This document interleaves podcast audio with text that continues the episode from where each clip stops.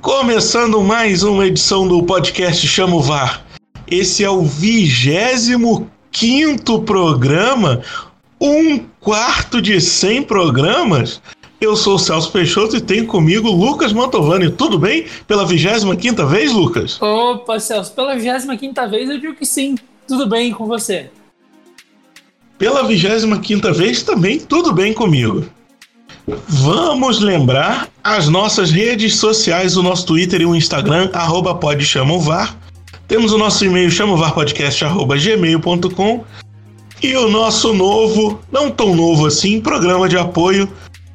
Um deles o Apoia-se, apoia.se barra e o outro a assinatura do PicPay, arroba. Conta pra gente como funciona o nosso programa de apoio, Lucas.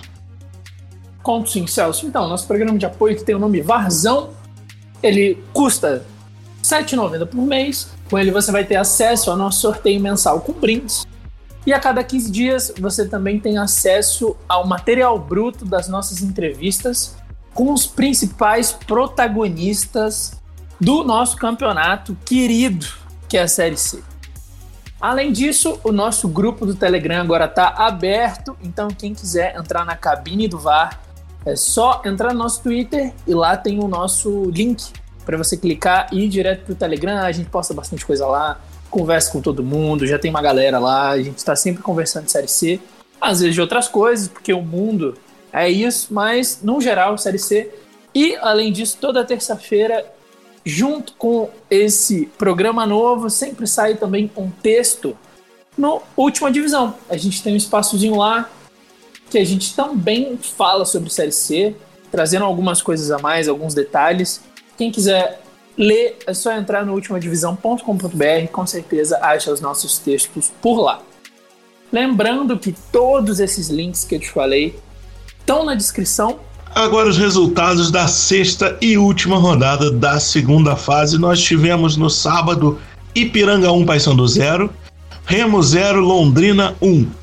E no domingo, Santa Cruz 3 a 1 no Brusque, Ituano 0, Vila Nova 1. Lucas, o que, que você traz pra gente na nossa última curtinhas da rodada?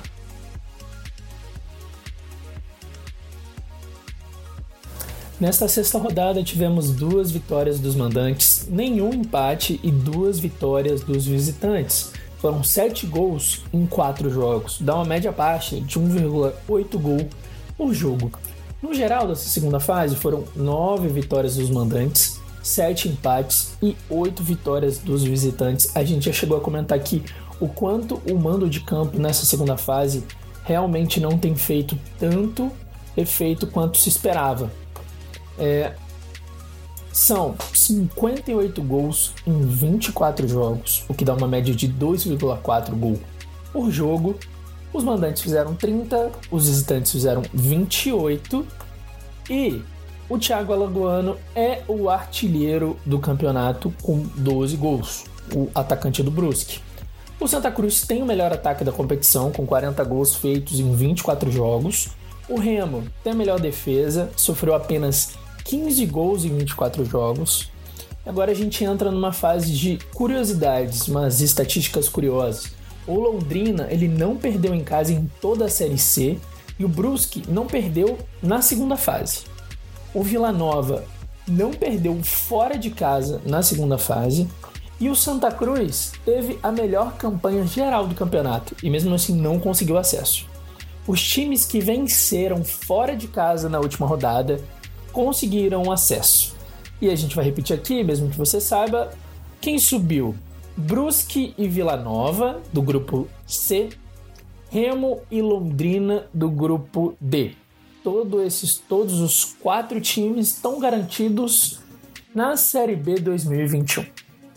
Entrando nos assuntos da rodada agora, Lucas, vamos falar um pouco do grupo C, que teve o Vila Nova e o Brusque subindo para a Série B, com o Vila chegando na final. Você acha que essa, esse acesso de Vila e Brusque foi merecido, não tanto pela primeira fase, mas pelo que os times apresentaram nessa segunda fase. E Vila na final era o melhor time, o time mais indicado para disputar o título nesse grupo? Ô Celso, eu acho que esse grupo C foi bem bem aquém do que a gente esperava, né? No começo a gente colocou Santa Cruz e Ituano como os dois principais para subir e acabou que foram os dois que não subiram.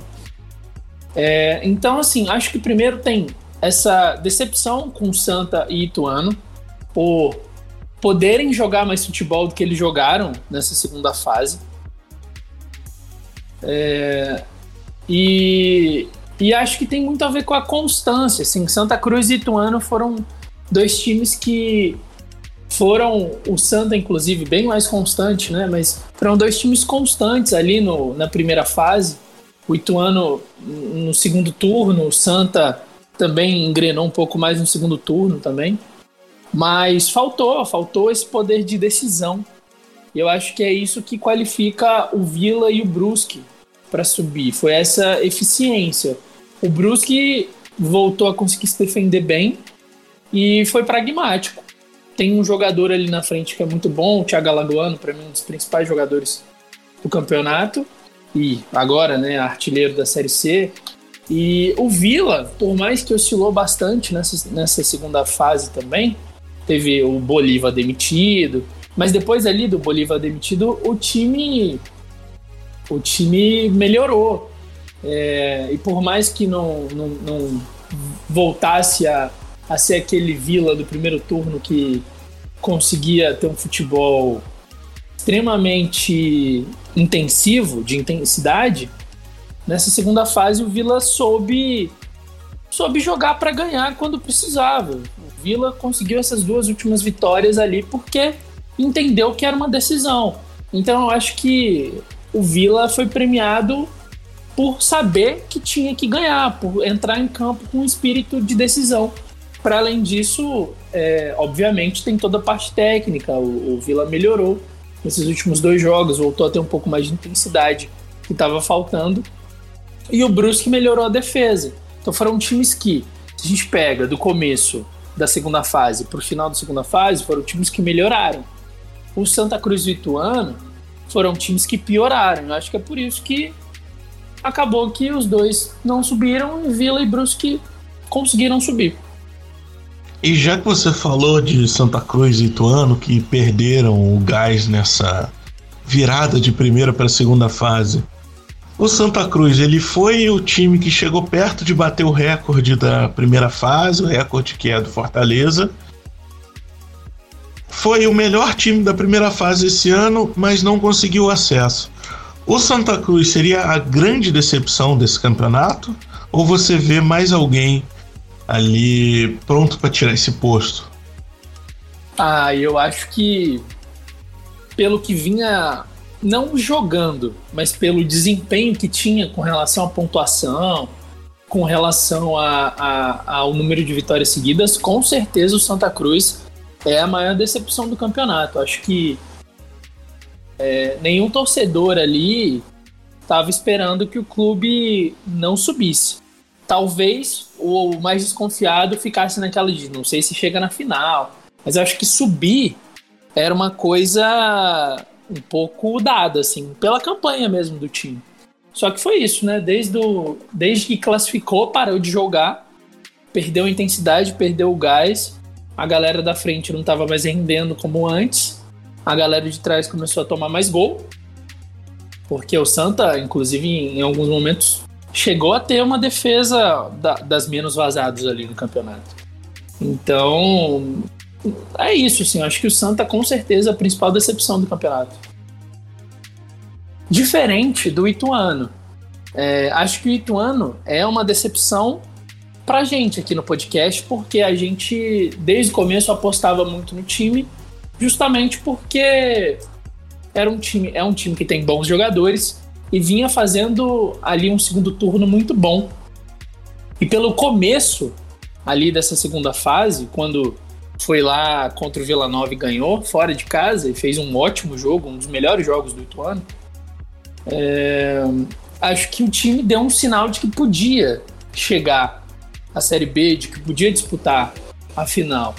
Mas depois disso parece que o time também perdeu o gás, acabou que aquelas triangulações que a gente via, né? É, a velocidade que o time tinha para contra-atacar, para atacar, atacar pelas laterais ali com o Tagliari, com o Cadu. Parece que o time é, diminuiu um pouquinho assim, né, na produção. Perdeu um pouco ali do meio também. Eu não entendi muito a, a escalação do Correia nesse último jogo. Sinceramente, acho que o, o, o, forte do Ituano é a velocidade e o Paulinho Dias consegue ter mais velocidade que o Correia para sair. Então, eu entendo que talvez ele tenha fortalecido o meio porque o Vila é um time de muito embate físico. Mas mesmo assim, você acaba tirando da, a velocidade. É, eu acho que o Bergantin ele errou ali na escalação. Mas também não acho que a desclassificação do Ituano passa só por esse erro de escalação contra o Vila Nova. Acho que é um todo. Acho que o time diminuiu mesmo de produção, perdeu o gás. E por mais que sejam sejam rodadas e acaba que essas rodadas premiam quem ganha mais, quem tem um pouco mais de consistência, quem perde menos, né? É, também era mata-mata. E aí faltou um pouco desse espírito, assim, de, de decisão, acho, pra, tanto para Ituano quanto para Santa Cruz. Você acha que o Ituano ele acabou perdendo por não ter um elenco ao invés de ter um time? Porque quando sai o Paulinho Dias, ninguém consegue exercer essa mesma função que ele exercia no meio de campo. Então você vê nesses últimos jogos, quando o Paulinho Dias foi é, teve, foi expulso, ficou de fora dos jogos, entrou o Corrêa, mudou totalmente o esquema. É, não o, a forma como o time entrou posicionado, mas a forma como o time jogava no meio. Já não era com a mesma qualidade do Paulinho Dias, a mesma velocidade, como você disse. O Correia tem um estilo de jogo diferente. Então você acha que o Ituano por não ter peças de reposição com a mesma característica do time titular, ele acabou perdendo essa vaga para a Série B? Ah, eu acho que dá para entrar muito nessa conta mesmo. Acho que faz todo sentido, assim. O Ituano tem 11 jogadores iniciais que formam um time bom, formam um time extremamente competitivo. Ali, o meio de campo, com o Felipe Souto, com o Paulinho Dias, e o Ari também. É, é, um time muito bom, um time muito competente. É, só que é isso, assim, justamente falta banco. Falta um jogador que entra ali no lugar do Paulinho Dias, ou no lugar do Felipe Solto, e mantenham essa consistência defensiva, mas que tenha essa transição ofensiva mais rápida. O Correia, ele tem 39 anos, ele não tem nenhuma obrigação de ter essa, essa velocidade toda, não. É, e o estilo de jogo do Correia é de um jogo mais cadenciado, é de pegar a bola, segurar, jogar uma bola enfiada, ali para cruzamento, falta.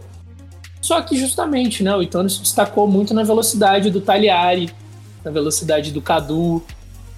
É, e aí, justamente, eu acho que acho que fez falta mesmo esse banco. E agora o grupo D, que tivemos o Remo classificado para a Série B e para a final, e o Londrina que conseguiu esse acesso para a Série B. Remo na final, você acha que foi um foi o esperado, era o justo, era aquilo que você apostaria antes de começar essa segunda fase? Olha, eu acho que o Remo indo para a final premia o time que foi mais consistente ali na, nesse grupo D. Então, não, não é o time que joga o melhor futebol, mas é um time que tem uma consistência ali, a gente sabe como o Remo vai jogar, tem a melhor defesa do campeonato, e não só por conta do Vinícius, que para mim faz um ótimo, um, uma ótima Série C, mas o próprio sistema de marcação do Remo é um sistema bem fechadinho, é um sistema que consegue é, ser muito compacto. E então, assim, acho que é justo, é justa a classificação do Remo para a final, porque foi o time que nesses seis jogos conseguiu somar mais pontos e oscilou menos. E acho que essa foi bastante a tônica aqui desse grupo D. O time que menos oscilou teve o melhor resultado. Agora entrando na polêmica. Londrina conseguiu uma vaga na Série B com um futebol que pouca gente colocaria como um dos favoritos. Tinha o ponto forte que era o jogo em casa, não conseguiu vencer em casa. Tinha um ponto fraco que era jogo fora de casa, conseguiu duas vitórias fora de casa. O que, que você tem a dizer sobre esse Londrina que no final conseguiu o acesso graças a um gol contra, uma infelicidade do alemão zagueiro do Remo? O jogo do Londrina, o jogo decisivo para o Londrina, foi a, na segunda rodada, aquele 3 a 2 em cima do Ipiranga. Porque o time vinha de um empate com o Remo dentro de casa. E justamente se o ponto forte era jogar em casa, o time começa jogando em casa empatando, com certeza. E aí tem aquela história também, né? Esse 3 a 2 contra o Ipiranga não foi aquela partida que o Londrina estava ganhando. O Londrina tomou dois gols em 14 minutos. Teve, o, o Ipiranga teve três jogadores expulsos e o Londrina conseguiu empatar aos 45 e virar lá na última, rodada, na, na última jogada. Então, para mim, essa foi a, o jogo decisivo. Se o Londrina tivesse perdido esse jogo como era, é, é era o que a história contava ali no, nesse, pelo menos até essas três expulsões, o descontrole total do Ipiranga, o Londrina eu tenho certeza que não se classificaria. Tenho certeza, porque é um time que não tem um futebol é, competitivo para isso. É um time que é, não tem. É, assim, para além do destaque individual do Adenilson, eu não consigo ver dentro do Londrina ali uma coisa para se destacar. É um time que ataca bem? Não. É um time que se defende bem? Não. Inclusive, bola na área é um terror na, na, na defesa do Londrina.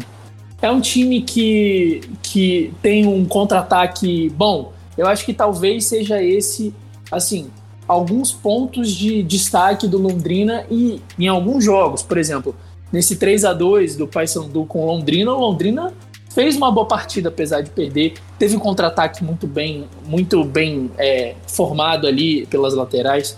Mas, no geral, é um time que, hum, assim, eu sinceramente não vejo como um time que vá. É, que, que fez por merecer esse acesso. Né? Por, por mais que esse merecimento seja muito subjetivo.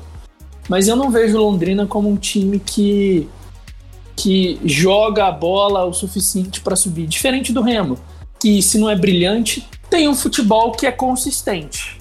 O Londrina não tem nada disso.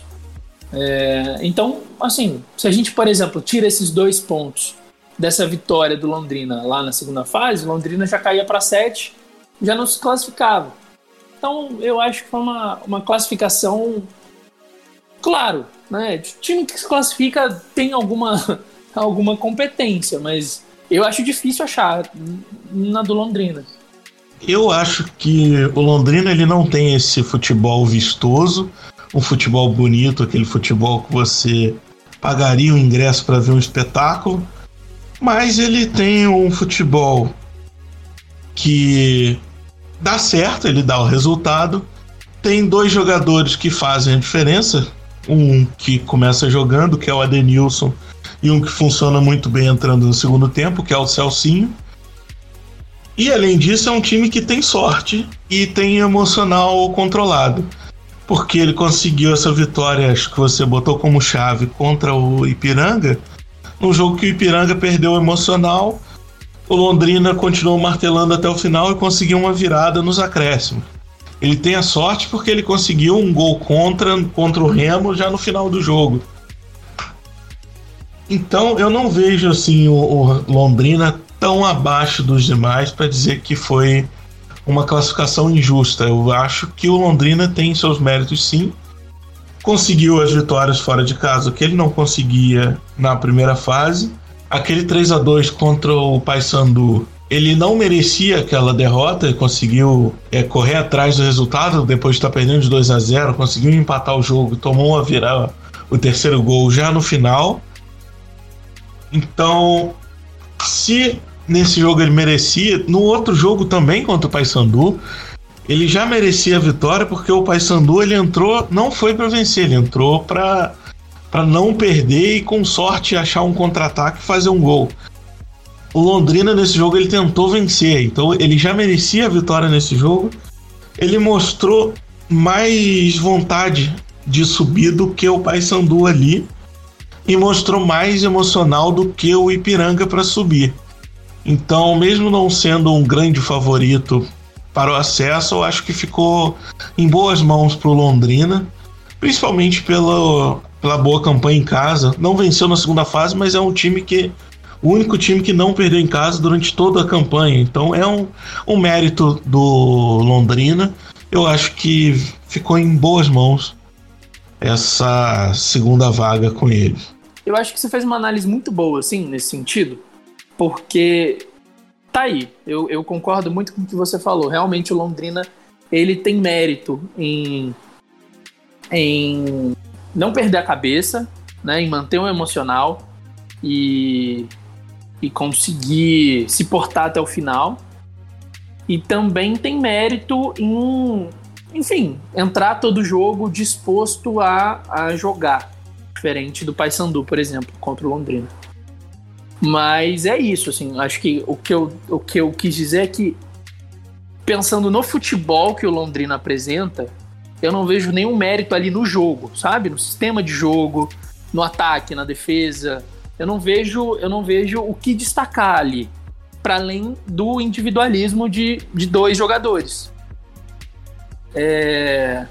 Mas realmente, e eu acho que nesse grupo, essa questão emocional, ela fez ela fez mais sentido do que ali no grupo C.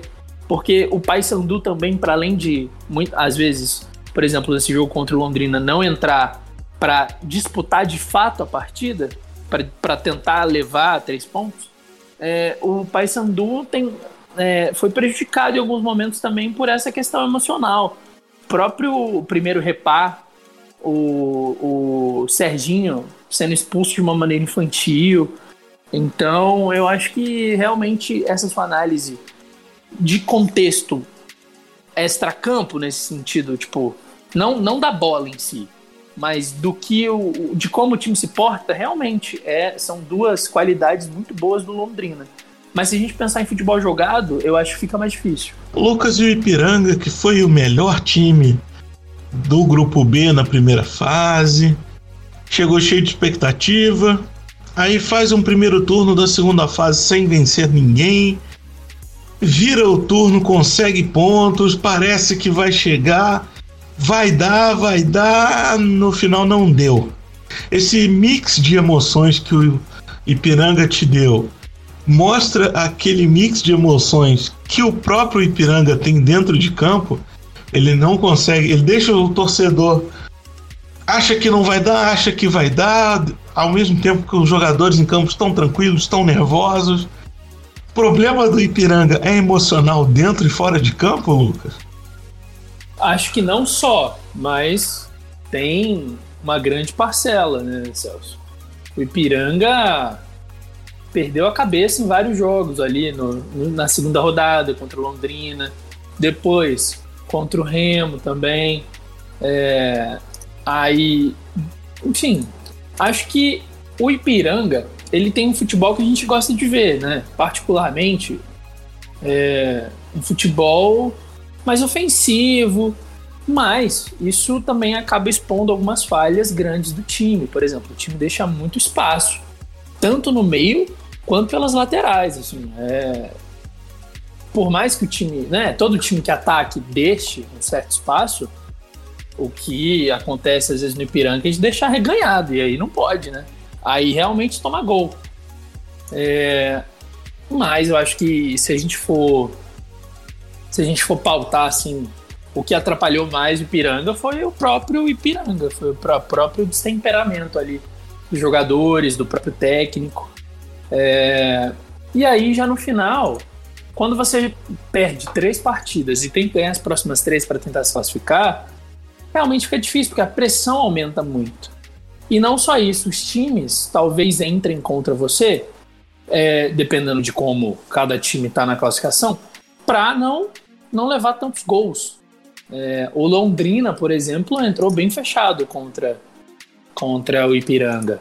O, o próprio Paysandu também. É, então, assim, acho que o Ipiranga ele pagou o preço de, de perder a cabeça ali nesse, nesse começo. Talvez, se o time não tivesse né, é, feito isso, por exemplo, lá na segunda rodada, tivesse garantido aquela vitória que estava se desenhando uma vitória fácil ali, 2 a 0 em 14 minutos. E o primeiro jogo, o Paysandu Ipiranga ali, o, o Ipiranga inclusive fez um bom, fez uma boa partida, acabou perdendo, mas não jogou mal. Então, se o time mantesse aquela constância ali, era bem capaz do time subir. É, porque tem bons jogadores apresentam bom futebol. Mas realmente o próprio Ipiranga se atrapalhou. E o Paysandu, aquele mesmo que a gente falou, que contra o Londrina entrou para não para não perder, achou que estava garantido, preciso só de uma vitória em três jogos. Vou, vou, posso empatar aqui porque eu vou garantir no repá em casa. Depois, qualquer coisa, eu tenho o Ipiranga que está praticamente desclassificado. O, esse Paysandu foi o último da chave. Muita gente já botava os dois de Belém na Série B, o Repá na Série B, depois de muito tempo. Esse Paysandu, Lucas, o que, que ele pode tirar de lição para o ano que vem? E o que, que ele pode tirar como o que foi bem feito? Se bem que a gente viu que o, eles já não renovaram com o Brigatti, trocaram o comando técnico, já vão trocar alguns jogadores. Mas o que, que você acha que pode manter o que, que você acha que vai trocar do Paysandu para a temporada que vem? Olha, o Paysandu, é, acho que. Não sei se dá para a gente colocar como, a, pelo menos a gente aqui no nosso podcast, como a maior decepção ali do grupo, que não subiu e tal, porque é, desde sempre a gente fala que o Paysandu é um time que oscila muito dentro dos próprios jogos. É um time que começa muito bem e aí de repente para. Faz o gol e aí parece que relaxa. Foi assim contra foi assim contra o, o, o Ipiranga, tendo o Ipiranga inclusive para mim merecido um empate ali. Teve até uma questão do pênalti, foi bem duvidoso. O Paysandu foi assim também no clássico e aí tudo bem, pela expulsão do Serginho, mas também começou melhor. É... Então, assim, acho que não foi a. Não sei se foi a maior decepção. Acho que o Paysandu de bom, ele já começou a fazer errado, na verdade. O Brigatti, que foi um cara que entrou ali no meio do campeonato e acertou o time do Paysandu, não vai continuar. E pelo jeito, pelas informações que a gente tem lido, parece que a barca ali de dispensa não vai ser pequena, não. Então, já que vai passar por uma reformulação, eu acho que tem que manter, e vai manter, né? O Nicolas já renovou e tal.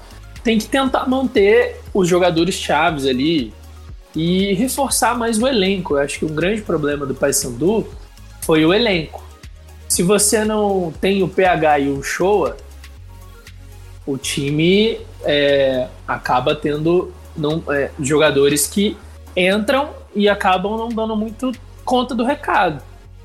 É, falando especificamente ali, né? Por exemplo, o Showa fez muita falta para o sistema de jogo do Paysandu, que era um, um, sistema de jogo um pouco parecido com o Brusque nesse sentido de se defender, pegar e puxar esse contra-ataque muito rápido pelas pontas e ter ali um centroavante que recebe a bola, faz bem o pivô, sabe jogar fora da área também e que se sobrar na área, ainda mais nessa segunda fase, ele provou que sabe guardar muito bem. É... Então, eu acho que o, o que o Paysandu precisa para a próxima temporada é se planejar para ter um elenco melhor, um elenco mais robusto. É... Se a gente pega lá o grupo A, onde o Paysandu se classificou, o elenco tanto de Santa Cruz, Remo, é, e Vila Nova são elencos que, para mim, elencos no total são melhores do que o do que do Paysandu. Acho que fica essa lição. E eu acho que o Paysandu foi punido também porque, igual a gente falou, em alguns momentos entrou para não perder. É... E assim, isso faz parte também do futebol, com certeza. Mas como que você entra para não perder um jogo antes de um repá que é considerado repá do século? E que existe a possibilidade de você perder, obviamente. Não, não faz muito sentido. É, e acho também que, por exemplo, nesse último jogo, o Paysandu entrou basicamente parecendo esperar mais uma, um resultado do Remo do que propriamente dito indo para cima e tentando ganhar o jogo do Piranga. E acho também que o Brigatti deu uma errada ali na escalação. Não entendi por que, que o Vitor Feijão não entrou como titular. Ele vem para mim fazendo uma segunda fase boa. Fez, fez acho que últimos, o último jogo contra o Londrina foi horroroso. Mas ele, para mim, vem fazendo uma segunda fase boa. Então, não, não vi o porquê dele ser reserva também, não. Entrando no bloco 3, Lucas, traz pra gente como tá aquele nosso ranking de apostas. Nessa última rodada, cada um acertou um palpite. Você chegou a 70 palpites corretos, eu a 69 palpites corretos. Tamo vivão aí os dois na final. Vamos ver o que, que dá a partir de agora. Falando em final, temos o primeiro jogo nesse sábado, dia 23, às 17 horas, Vila Nova e Remo. Quem você acha que leva, Lucas? Eu acho que por enquanto ninguém. Para mim vai dar empate esse primeiro jogo aí, um a um. Um a um? Um a um. Você foi ousado. Eu acho que é muito provável que dê empate também, mas eu vou de Remo. Vamos remar 1 a 0 Remo.